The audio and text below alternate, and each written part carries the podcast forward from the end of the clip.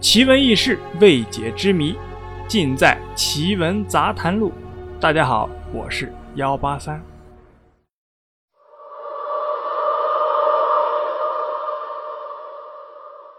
孟婆是古代神话传说中的人物，常住在奈何桥边。她为所有前往投胎的灵体提供孟婆汤，以消除鬼魂的记忆。在中国的古代传说里，孟婆是地府中专司掌管将生魂抹去记忆的阴使。关于孟婆的由来，民间出现最多的通常有三种说法。一种说法是，鸿蒙初开，世间分为天地人三界，天界最大，掌管一切；人间即所谓的阳世人界，地即阴曹地府。三界划定，无论天上地下。神仙阴官都是各司其职。孟婆从三界分开时便已在世上，她本为天界的一个散官，后因看到世人恩怨情仇无数，即便死了也不肯放下，就来到了阴曹地府的忘川河边，在奈何桥的桥头立起了一口大锅，将世人放不下的思绪炼化成了孟婆汤，让阴魂喝下。便忘记了生前的爱恨情仇，卸下了生前的包袱，走入下一个轮回。这种说法最早出现在春秋时期的道家典籍里。第二种说法是，孟婆就是孟姜女。昔日孟姜女哭倒长城之后，眼见长城之下尸骸无数，再也找不到丈夫的尸骨，为了能忘却这份痛苦万分的记忆。就熬制了能使人忘记记忆的孟婆汤。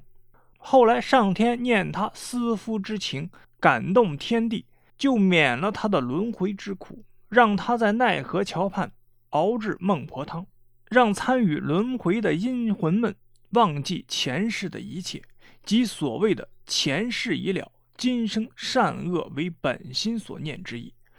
这一说从元朝开始广为流传。到明清期间，多见于文人笔记之中，也是至今民间流传最广的一种说法。在关于孟婆的诸多传说中，倒是这个说法颇具某些现实主义色彩。在这个传说里，孟婆其实不是什么老奶奶一类的人物，是一位绝世的美女。孟婆初制孟婆汤的原因，是为了忘记自己的过去。孟婆的唯一记忆是给在奈何桥上来来往往的幽魂送上一碗孟婆汤。第三个传说是孟婆生于西汉时代，自小研读儒家书籍，长大后开始念诵佛经。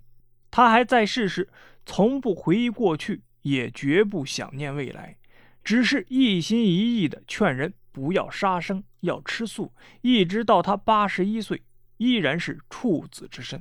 他只知道自己姓孟，于是人称他为孟婆老奶。后来，孟婆老奶入山修行，直到后汉，因为当时世人有知前世因者，往往泄露天机，因此上天特命孟婆老奶为幽冥之神，并为他铸造屈望台，准予选拔鬼力。供其使唤，鬼魂在各殿受过刑罚之后，依序送至下一殿，最后转押至第十殿，交付给转轮王。第十殿专司鬼魂投生之事。凡被押送到这里来准备投生的鬼魂，都会先被押送到孟婆所掌管的屈望台下灌饮迷汤，让鬼魂们忘却前生的种种。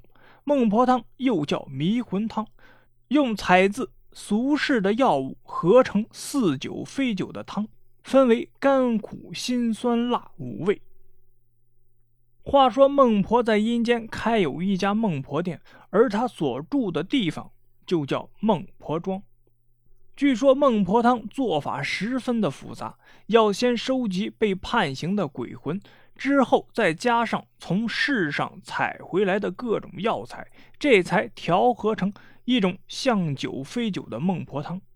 只要是准备投胎的鬼魂，必须喝下这种汤，才能走上奈何桥。没有任何灵魂可以逃脱不喝。如果有哪些狡猾的灵魂不想要喝下去，那么他们的脚底下就会被钩刀绊住，而他们的喉咙也会被刺穿，迫使他们不得不喝下去。凡是喝过孟婆汤的灵魂，就会忘记自己所有的记忆，也不会再记得从前的喜怒哀乐和爱恨情仇。孟婆总是会端着一碗忘川水熬成的孟婆汤，站在奈何桥前，等着过路的灵魂喝下去。人生总是有许多苦难无可避免的，只要将这一碗孟婆汤喝下去，那么就会永远的释然。也就是和自己的前一世做了彻彻底底的了结，从此之后忘记从前一切的人和事，就这样重新投胎。好了，故事啊就是这样，您呢信则有，不信则无。我是幺八三，如果你有什么疑问或者建议，都可以给幺八三留言或者点赞。